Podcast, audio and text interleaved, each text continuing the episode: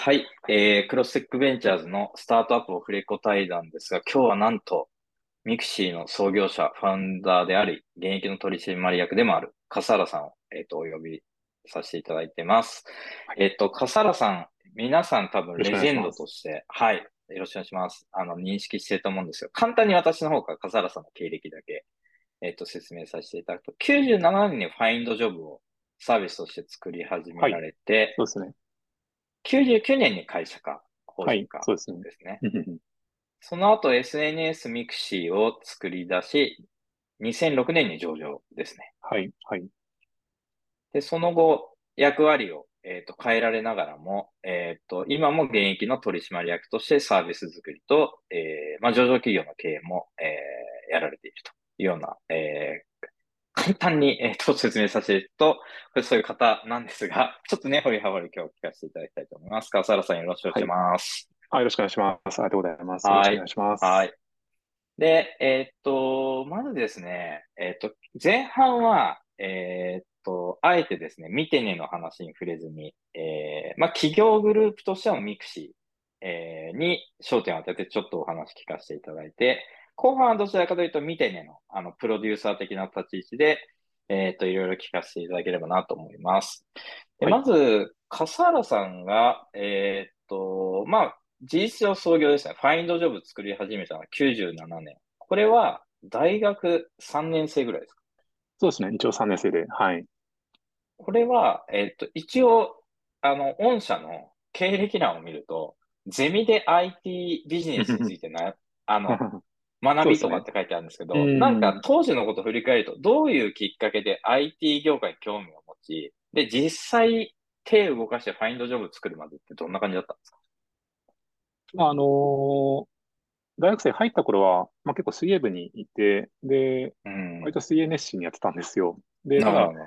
まあ、一生懸命頑張るとなかなか早くならないなってことに気づいて、で、途中で辞めちゃったんですけど、まあ、辞めた後が本当、なんか自分としてはすごい辛くて、あの、うん、何をも目指すものがないみたいな、なんかそんな気持ちになっちゃいまして、まあ結構張り合いがないあの学生生活をまあ続けてたんですね。で、まあその時に大学3年生になった時に、あの、まあ経済学部だったんですけど、選んだゼミがあの経営戦略のゼミでして、で、そこで、あの、なんで、まあ当初何をネタにするかも分からず入ったんですけど、まあやったこの、まあ、ケーススタディというか、中身がそのマイクロソフトとか、ま、アップルとか、まあまあ、インテルとか、もしくはまあ当時デルとかコンパックとかあだったんですけど、まあそういった IT 絡みなケーススタディが非常に多い、まあ先生がそういうの好きだったってこともあってか、多いゼミだったりして、で、なんかそこで一気にこう、こういう業界、まあ、こういうダイナミズムあるんだ。で、まあ、かつ、あの、会社始めたのも、ほぼまあみんな自分と変わらない年代の人たちが作った会社なんだけれども、20年ぐらい経った当時、もう世界的な企業に成長しているし、まあ、まだまだこれからでかくなっていきそうだな、みたいな、なんかそういうのをこう、まあ、実感することができて、で、まあ、一気にその IT 周りに興味を持っていったって感じですかね。で、まあ、その中でも、あの、やっぱりインターネットがこう出始めたぐらい、まあ、多分94、5年アマゾンが始まって、うん多分97年に上場していたんですよ。で、うん、あの、全然大赤字なんだけれども、こう、既存の書店チェーンを、の株価よりも高い株価がついていて、うん、これバブルなのか何なのかみたいなことが、まあ、すごく言われていた時期だったりして、まあでも自分としては、まあ自然にインターネットがこれから来るんだなってことは感じましたし、あのそうですね。まあそういう中、自分でも、もしかしたら今だったら何かできるチャンスがあるんじゃないのかなって思ったのが、はい、まあ、当時の時代感というか、でしたね。はい。でもなんか私も、あの、当時大学生だったんで、そういう一橋大学でそういうケーススタディをやったんたんですけど、自分とはちょっと違う世界の話というか、まあなんかアメリカでそういうことが行われてるんだみたいな受け止め方だったんですね。多分同じこと聞いても、ほとんどの大学生そういう中で、笠原さん実際じゃあちょっとやってみようってことで、えー、っと、ファインドジョブを作ったと思うんですけど、はい、まあ、最初はこれは個人事業としてやったってことなんですか？ファインドそうですね。そうですね。まあ元でも何もない状態でしたし、うん、いきなり会社、まあ当時300万円有限会社作るにも行ったので、うん、そんな大金ないですし、あのー、まあまあ、あとまあそこまで仕事でもいらないなって感覚もあったので、うん、まあパソコンはやっぱり必要だが、まあそれがあれば、あの、まあホームページ作って、ドメイン取って、まあサーバー上げていけばいいいいんだろうなっていうのがあって始めたって感じですかね。はい。当時のその大学生としての笠原さんの感覚的には、もう就活とかせずに起業しようみたいな感じで始めたのか、いや、なんかサービスとりあえず作ってみようみたいな感じだったのか、どどんな感じだったんですか？まあ、両方あって、多分、あの、うん、インターネットすごい面白そうなんだけど、なんか面白さを完全に分かるためには自分で何かやった方がいいんじゃないかみたいな。うん、なんかやらないとこう理解しきれないところがある気がしていて、うん、で、まあ自分なりにあの何が今あるといいんだろうなとか、まあどういうサービスだったら、あの、うまくビジネスとして成り立つかなってことは考えたんですけど、えー、で、まあ考えても、まあ考えついたのが Find Job のアイデアだったりしたので、なんか考えついたらもうそれを、なんかややら、やらないわけにはいかないというか、あの試してみたいみたいな気持ちが強くて、で、始めてみつつ、まあ、就活も気になり始める頃ではあったんですけど、うんうん、まあ、きっとなんかこういう経験自体は、就活上もいいように転ぶに違いないみたいな、まあそういう、うん、まあ打算じゃないですけど、あの、まあまあそこはそこまで狙いすぎてはいなかったですけど、まあ一旦気にせず、でまあ最悪、なんか留年とかしてもいいやぐらいな気持ちも結構最初からあって、まあまずは、なんかめっちゃいいこと思いついたみたいな。ださっきのその、水泳しなくなって何もやることがないのは自分で何もこう、取り柄がないというか、まあ、周りと比べて、あの、特徴がないし、まあ、何をやりたいかもそもそも分かってないことに対する、なんか、こう、も、もやもやというか、まあ、あの、将来どうすればいいか分からないという不安、焦燥感から、まあ、このインターネット、まあ、あるいはファインドジョブっていうネタは、何かその、自分として、こう、明るく、明るい未来に見えたというか、はい。なるほど。そこ見えた以上、もう、めっちゃ喜んで、や、やらなきゃいけないって気持ちでいましたね。はい。あれですか？あ、いきなりプログラミングの参考書みたいのを買ってきて、そこから勉強から始めたんですか？いや、まあ、それこそあの、ブライン、ブラインドタッチっていうんですかね。あの、はいはい。すらできないぐらいだったんで、あの、そこ、さすがになんか1日2日ちょっとやって、で、まあ基本は性的なあのホームページを作るってところから学んで始めたって感じでしたね。うん、で、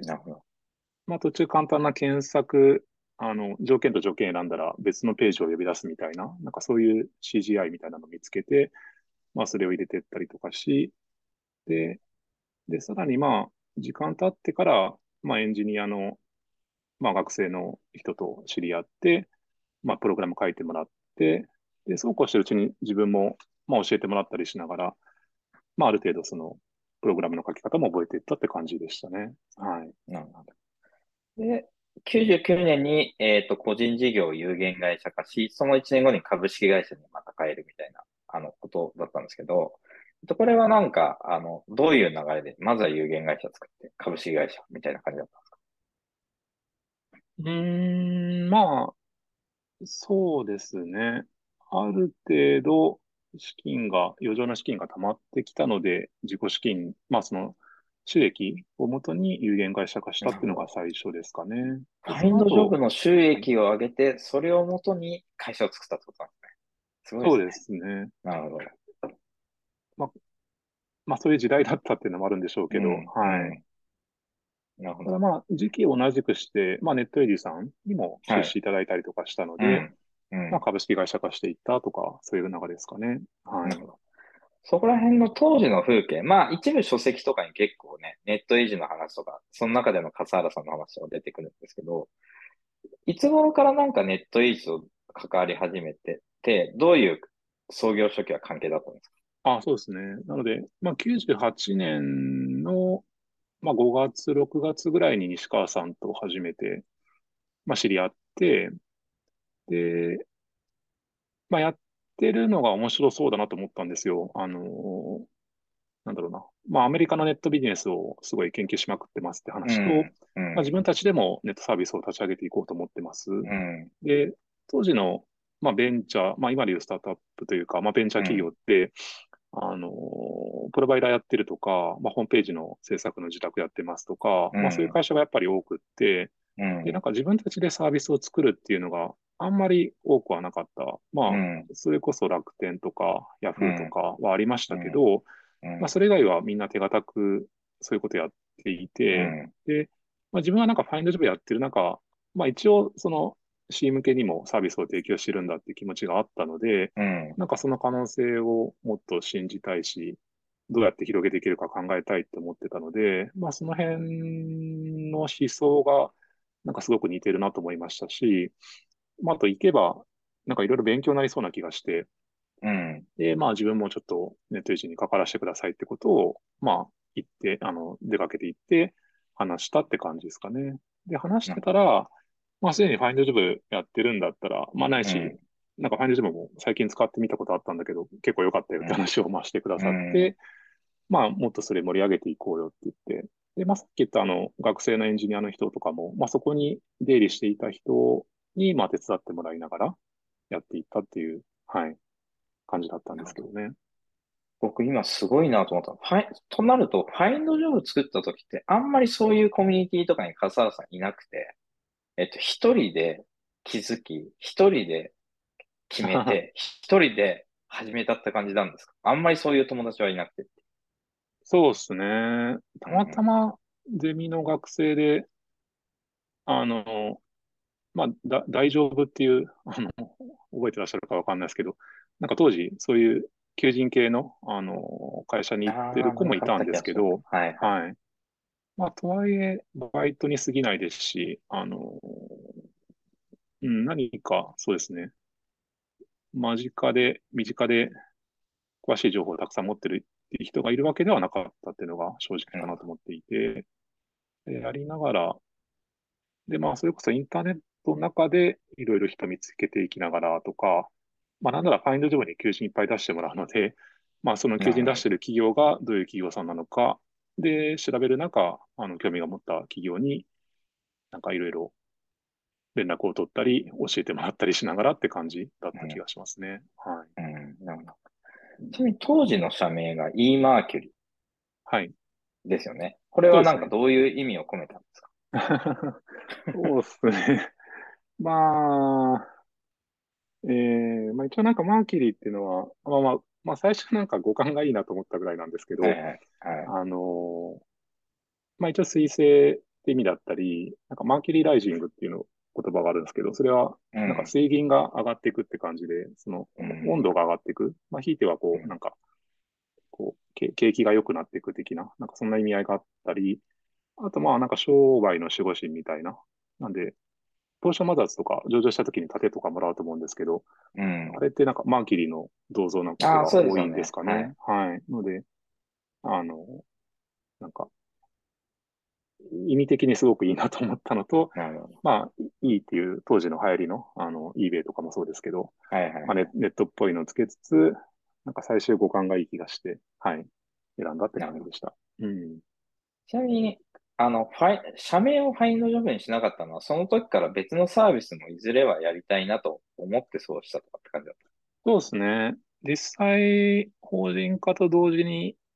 なんか e ハンマーっていうオークションサービスもあ、なんか聞いたことやろうとしていたので、うん、はい。あのー、そうなんですよ。なので、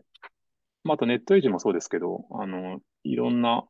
C 向けのサービスややってみたいなって気持ちもあったので、うん、なんかファインドジョブだけをって気はあんまなかったですね。はい。なるほど。じゃあ、ファインドジョブが最初の事業でちゃんと収益化できて、ミクシーが生まれるまで、サービスとしてはミクシーが生まれるまでの間も、まあ、結構あれですか？あの、いくつかトライした事業があったんですか？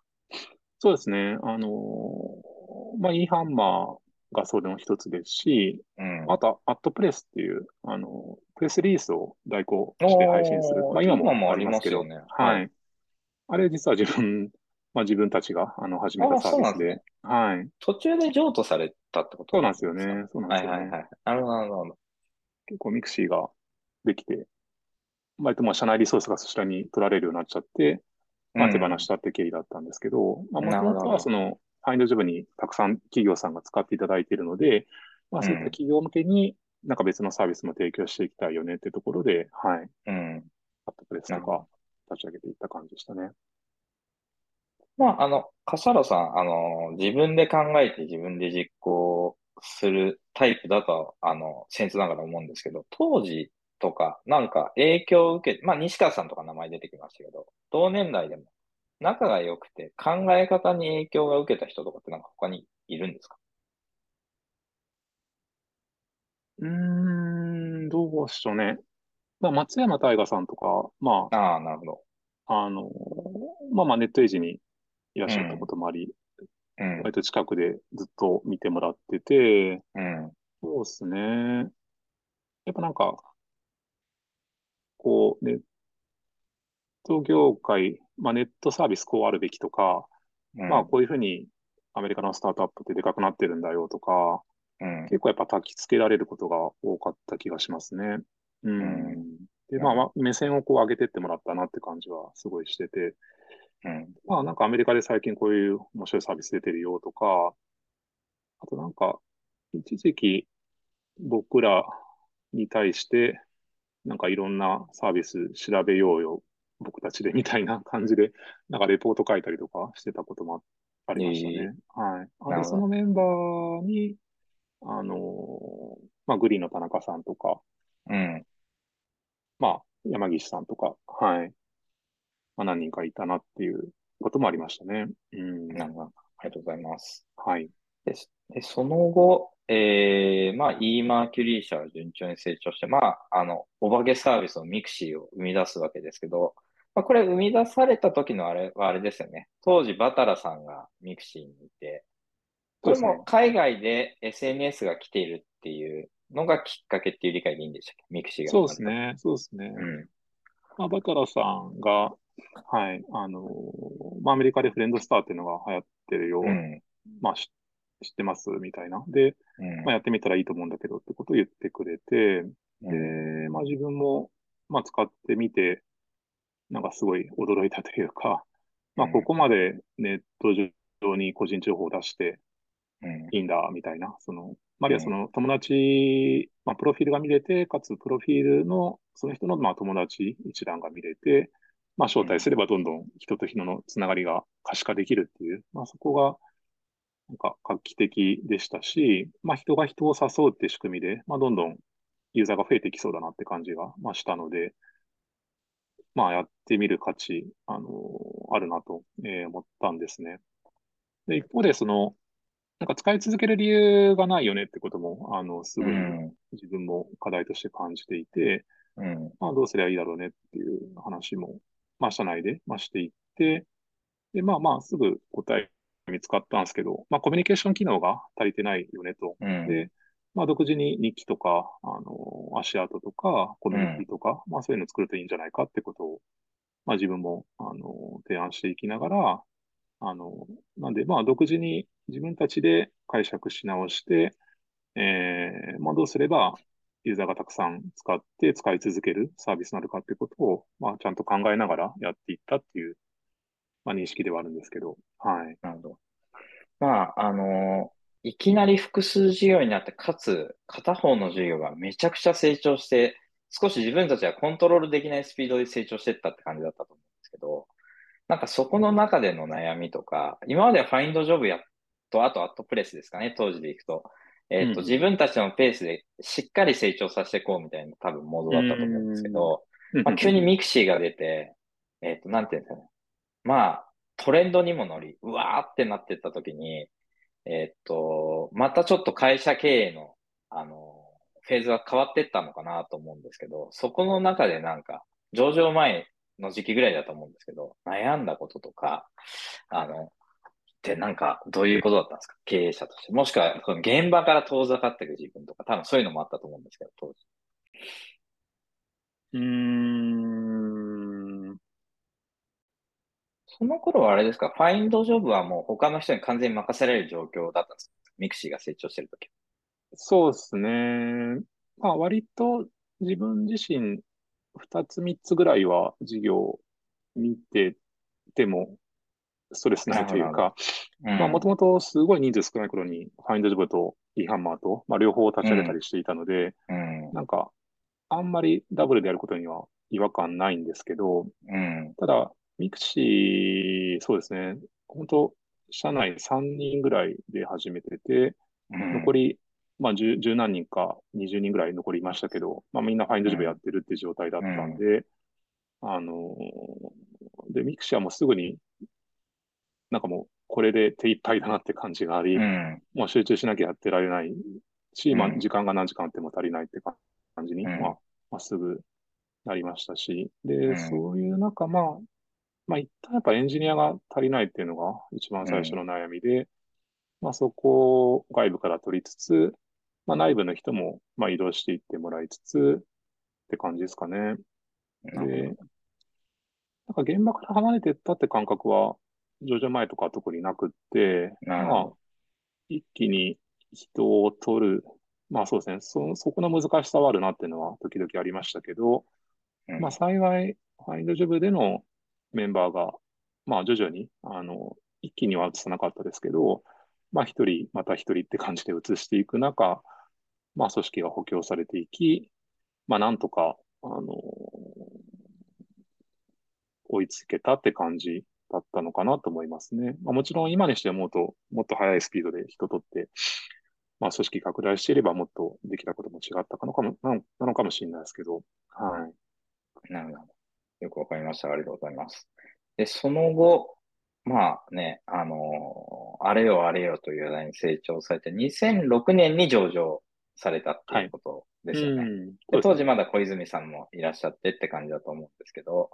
えっと、まあ、いざ上場してみて、なんか、まあ、上場するまでは、ま、まず上場を目指そうってことでいくと、まあ、当然なんか成長してるし、しあの、起業したからには上場一回目指してみようみたいな、あの、あったとは思うんですけど、もともとなんか上場を目指そうっていうのは、どこのタイミングぐらいで決断したんですか？笠原さんの中で。まあ、あのー、まあ、一応ファインドジョブやってた時期から、その、周りの求人系の会社って、まあ、エンジャパンさんとか、ディップさんとか、まあ、いくつかあるんですけど、皆さん上場を目指されて、されてたりとかしていて、うん、なんか自分たちもそれ目指さないと、なんかまずいことあるんじゃないかみたいな。なので、2004年ぐらいから、あ、そうですね、だからミクシー始めて、始めるか始めないからぐらいから、証券会社とか来てもらったりはしてましたね。はい。うん、まあ、まあでも準備しながら、なんかやる意味があるのかどうか分かっていくんじゃないかみたいなので、まあ多分始めたんですけど、まあ、ミクシーが急成長する中、まあなので、その上場のシナリオとしても、ミクシーを中心に据える形に、えー、まあ整え直しながら、まあそうですね、上場を目指していった感じで、うん、なんか自分として最終しっくりきてたのは、その、ヤヤフーの井上さん？はい。あの、はい、昔の社長さんですけど、うん、まあ、がおっしゃってたのが、その、なんかこのカテゴリーがあるっていうのが、やっぱり認められるのが上場なんじゃないかってことをおっしゃっていて、うん、なんでヤフーで言うと、そのインターネットっていうカテゴリーがあるんだよってことを世の中に、うん、まあ、認識してもらいたかったので、まあ、上場を選んだってことをおっしゃってたことがあって、まあ、自分としてもその SNS ってこう、なんか、まあ、ともすればちょっと怪しいとか、うん、あの、割とこう、あの、なんでしょうね。なんか、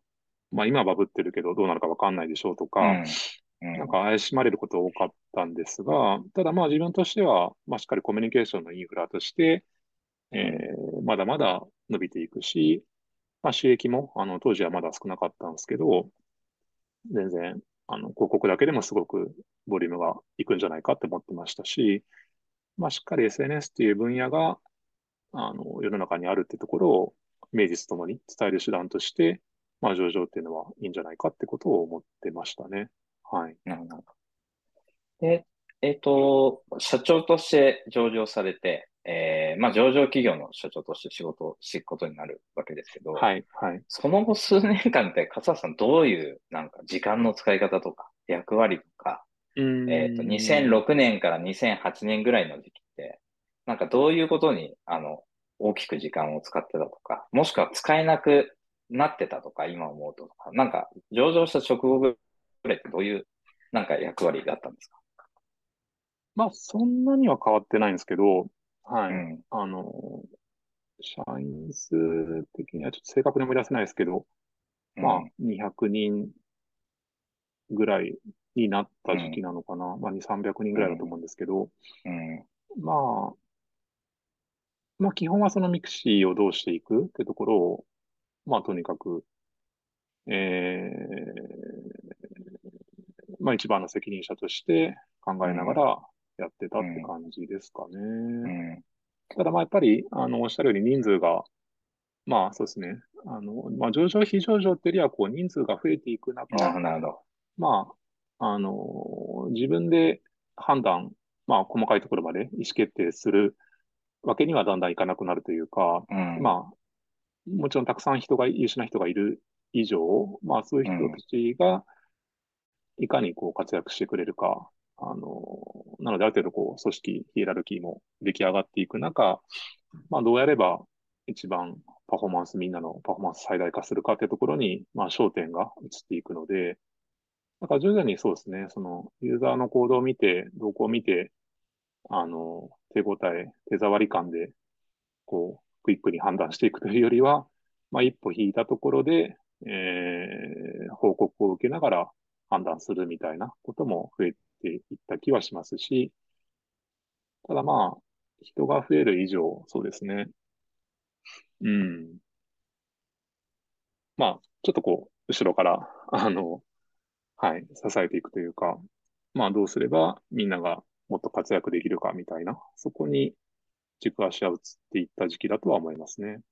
なるほど。はい。そこはそんなにストレスはなかったって感じなんですか？その意向に対しては。まあ、ない、えー、そうですね。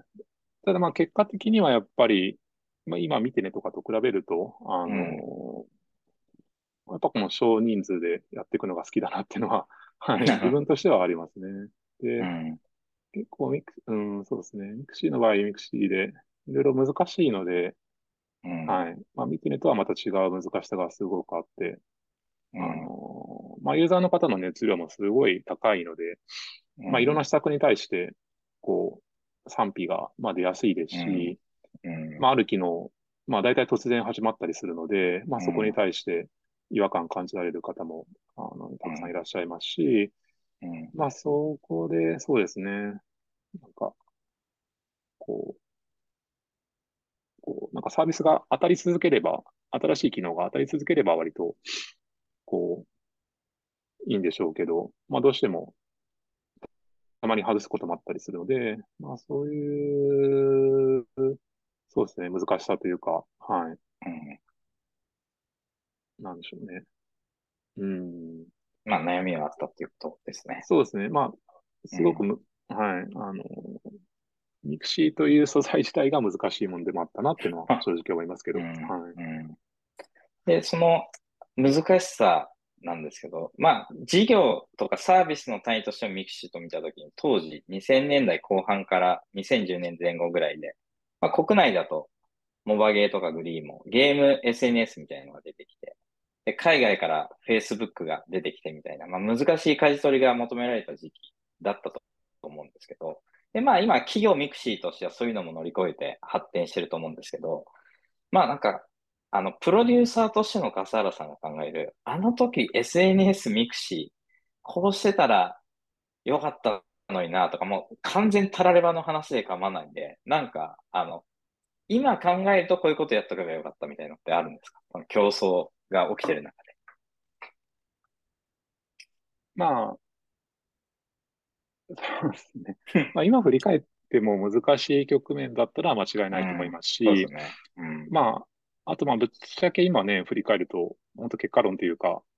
何でも言えちゃうなっての思うんですけど、うん、まあ、ただまあ当時として、とはいえ、みんなですごい悩みながらも、まあ、あの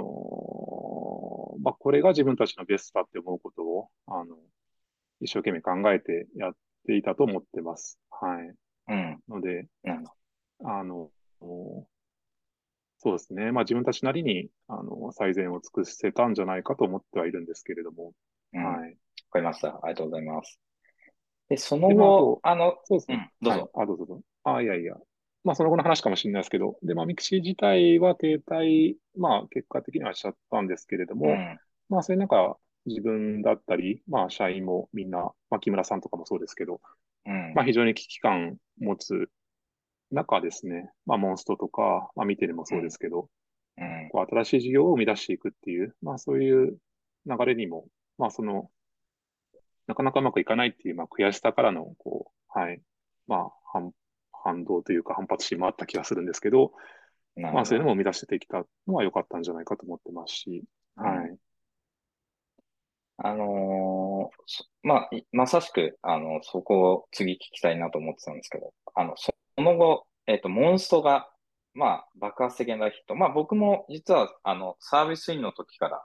見てて、最初からいきなり爆発的ヒットっていうよりは、運用でえっと、リリースして少し経ってから爆発始めたって感じだったと思うんですけど、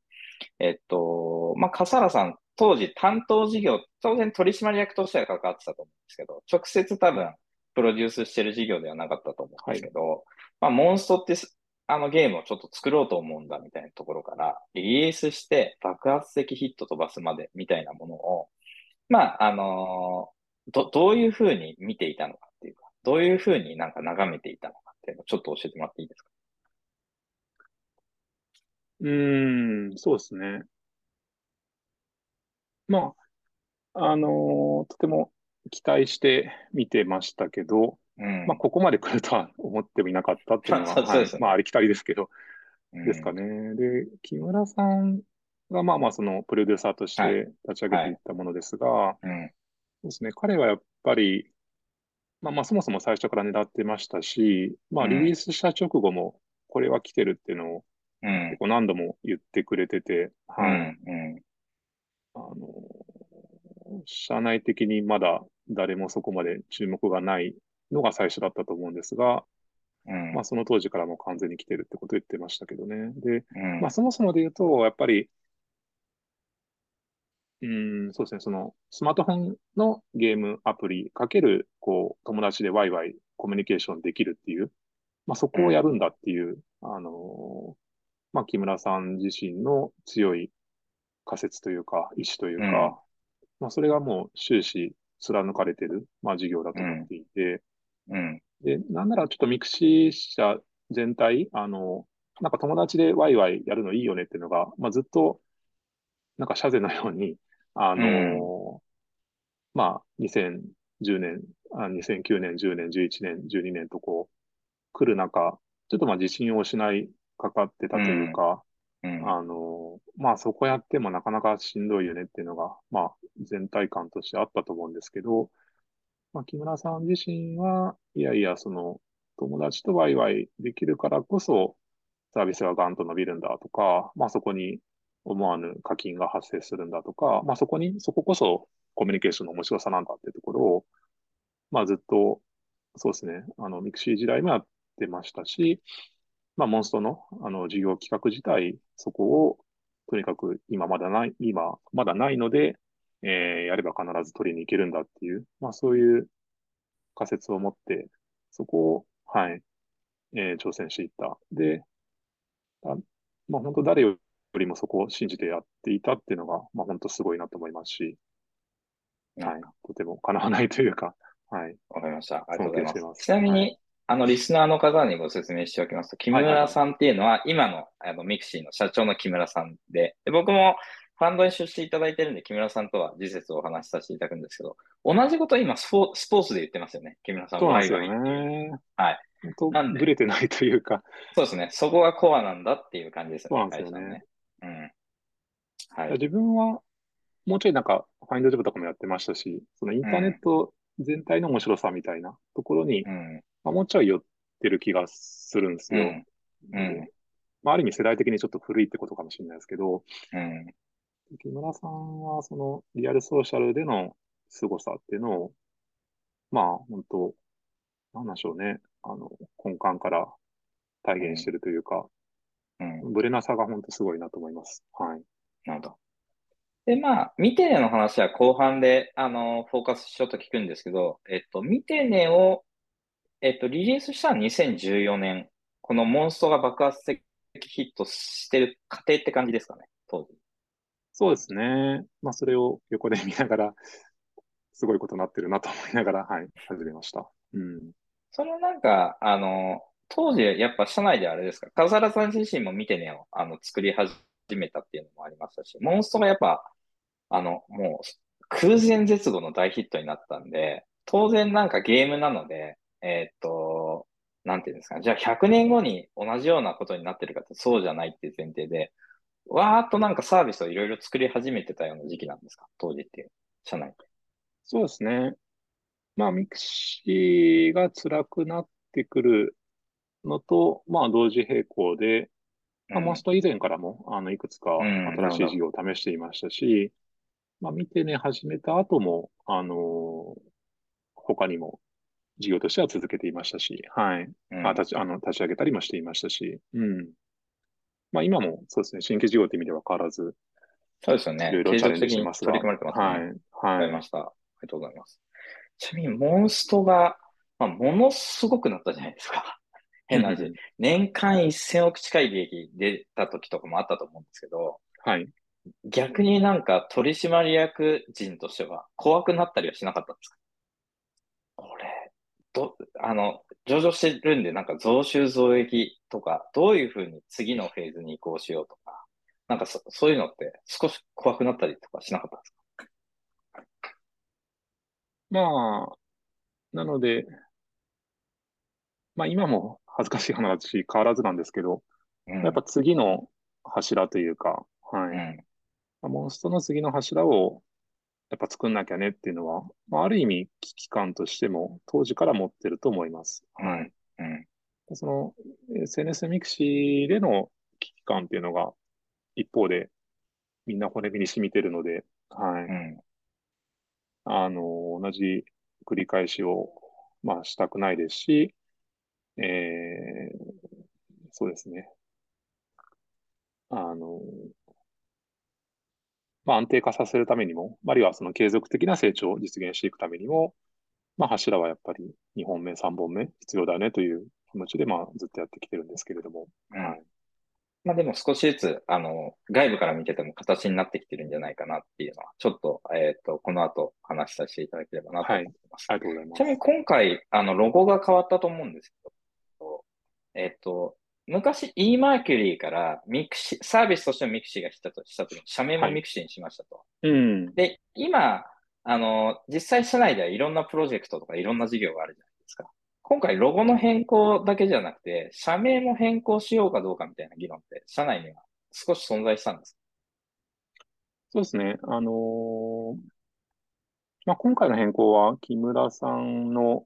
まあ、判断というか、うんうん、で、まあ、議論自体も彼中心にやっていたものなんですけど、うん、まあ、その中では社名変更も検討したんだがっていうのは、はい、うん、あの聞いてますけれども、うん、ただまあそのコミュニケその、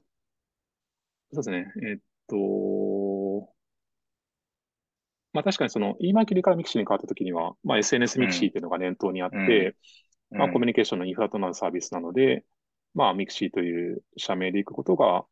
インフラ的なサービスとも直結してるんじゃないかっていうのがありましたが、まあ、今回のミクシーの意味としては、まあ、そのコミュニケーション屋だっていうのは変わってない、変わらないっ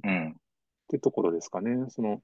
まあ、コミュニケーションを生んでいくっていうのが、まあ、なんだろう、ミクシーとしての概念みたいな、あ話なので、そのミクシーのコミュニケーションを生んでいく気持ちっていうのは、まあ、これからも変わらないので、うん、あの、社名はミクシーのままで行こうっていう、うまあ、決断にな、なりましたと。で、まあ、自分としても、そうですね、議論にそこまで今回は加わってはいなかったんですけど、はいはい、まあ、その話を聞いて、まあ、いいんじゃないかと思いますし、あのそうですね。まあ、どうしてもこう、ミクシーっていうと、あのまあ、今ももちろん SNS ミクシーってやってますし、うん、あの、非常に収益的にも良かったりはするんですけど、まあ、やっぱり、しら、あの、わ、なんかかつて流行ってたサービスとして、まあ懐かしいよねとか、まあ今どうしてんだろうねみたいなことを、未だにやっぱり言われることってすごく多くて、で、そういうツイッターやら何やら自分もニュースとかでも目にはするんですけれども、まあ、なんでしょうね。まあ、ちょっとした悔しさはそこには常にあってですね。なるほど。あの、ただまあ、そのミクシーという名前を続けることっていうのは、ある意味、なんか決意というか、まあ、過去の、そのなんか成功も、まあ失敗も、まあ、こう、受け入れてというか、あのまあ否定せずにというか、まあその隠さずにというか、あのそこを飲み込んで、まあさらにでかい大きな価値を生み出していく、うん、まあ、このコミュニケーションという領域において、まあ、ミクシーを超えるようなあのサービスを、まあ、これからも生み出し続けていくっていう、なんかそういう決意の表れじゃないかなって気がしているので、はい。うん、まあ、このミクシーという社名を続けていくことは非常に意義があるんじゃないかなと思ってますけど。なるほど。はい、想像の10倍ぐらい深い話でした。あ、本当ですか？変える理由がないぐらいの話かなと思ってたら、はい、はい。だから同じミクシーって社名でも意味合いがだいぶ変わってきたっていうことですね。そうですね。そうですね。前と比べて。うん、ただ、そこを本当に理解してもらうためには、自分たちがすごいサービスをもっと出し続けていく必要があるなと思ってますけど。えー、はい。了解です。ありがとうございます。あとは、えっ、と、直接干渉してるえ事業以外の話でいくと、まあ、さっきスポーツの話が出たんですけど、まあ、木村さんかなり、あの、力入れて、スポーツで。まあ、でもしかも M&A もありで、自社の01の立ち上げもありで、どっちもなんか成功しつつあるように、外部から見ると見えて、すごいなと僕は思って、まあ、木村さんにも直接お伝えしたりはしたんですけど、このスポーツ事業への注力とかっていうのは、あの、まあ、あの、笠原さん的には当然なんか、あの、コンセンサスされながらやってると思ってるんですけど、なんか、あの、笠原さんがスポーツ事業を飾ることって多分あんまりないと思うんで、なんかどう見られてるかとか、どうどういうところがいいと思ってるとか、まあ前向きな話とか、あとは課題がどういうところにありそうだとか、なんかどういう感じですか？そうですね。まあ、おっしゃる通り、そのスポーツ事業に関しては木村さんが新しく立ち上げていった領域で、あの、楽しみにしています。はい。で、まあ、スポーツに限らず、そうですね。あの、で、木村さんはもちろん、あの、他の事業を立ち上げていくメンバーもそうなんですけど、うん、まあ、そのコミュニケーションっていうのを軸にしつつも、こう、自分とは違うセンスとか、うん、あの、まあ、着眼点とか守ったりしながら、まあ、事業をいろいろ仕掛けていっているので、はい。そこから、そうですね、まあ、ヒットにつなが、あの、ヒットになり始めている事業もあったりするんですけど、非常に楽しみですし、まあ、自分としても学びになりますし、はい。いいな笠原さん、あの、球場に行ったりとかするんですか、応援に。あのー、たま、たまにですかね。たまに行かれるんですね。はい。なんか、奥山さんとか木村さんたまにツイッターに上げられてます？なんか、あ、そうですね。行きました、みたいな。はい。そうですね。今週末も行きたかったんですけど。ああ、そうですね。今週末結構台風で帰れなくなっちゃって。はい。あ、うん、あ、そうなんですね。ああ、そう、あてもともとちょっと予定もかぶってた。あの関西の方で予定があっちゃったんで。はい。ちなみに最近投資事業も事業セグメント化。まあ今までは何て言うんですかね？事業というよりかは違う意味合いでやってたのが、まあ直接営業利益乗ってくるような事業に。まあ、これ奥山さんがとかが多分おそらく熱心に進められている事業だと思うんですけど。そうですね。これはもう、あの、笠原さんとしては、あの、なんて言うんですかね？えっ、ー、と、基本的には任せてる事業の一つだとは思うんですけど、なんか、投資事業に対してなんかどういう認識なんですか？まあ、奥山さんが、あの、熱心にやっているっていうことは、あの、前提としてあると思うんですけど、はい。あ、でも、これも非常に面白いなと思って、はい、見てますね。うん、まあ、自分も、なので、まあ、基本インターネット事業は何でも興味があるので、はい。うん、あのー、で、まあ、み、見てね周辺に関しては、あの、奥山さんとも、まあ、しょっちゅうコミュニケーション取ってますし、うん。まあ、それ以外の領域は、まあ、と取るのもあれば取らないのもあるって感じですけど、うん。うん。ただまあ、基本、そうですね。なんかある意味、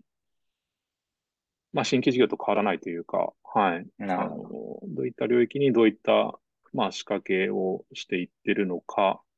まあ、すでに出来上がってる事業ですけど、まあ、どれぐらいの勢いで伸びてるのかっていうのを知れるのは非常に楽しいですし、はい、興味深く見てます。なるほど。結構あれですね、投資先の情報とか、その投資先のファンドのさらに投資してる先とか、笠原さんとしても、たまに気になってちゃんとヒアリングしたりとかって、あの、奥山さんとかにしてされてる感じなんですか？そうですね。あのー、1対1でっていうのは、そこまで、あの、ないかもしれないですけど、うん、まあ、取締役とか、まあ、経営陣全体に対して、あのー、レポートの機会っていうのは、何度かやっぱりあるので、はい。そういう場とか中心ですかね。うん。わかりました。ありがとうございます。じゃあ、えっ、ー、と、ちょうどですね、45分ぐらい話していただきまして、前半戦、えっ、ー、と、企業グループミクシーについて、笠原さんにお聞きしました。後半は、えっ、ー、と、いよいよ見てについて聞かせていただければなと思います。笠原さん、前半戦ありがとうございました。ありがとうございます。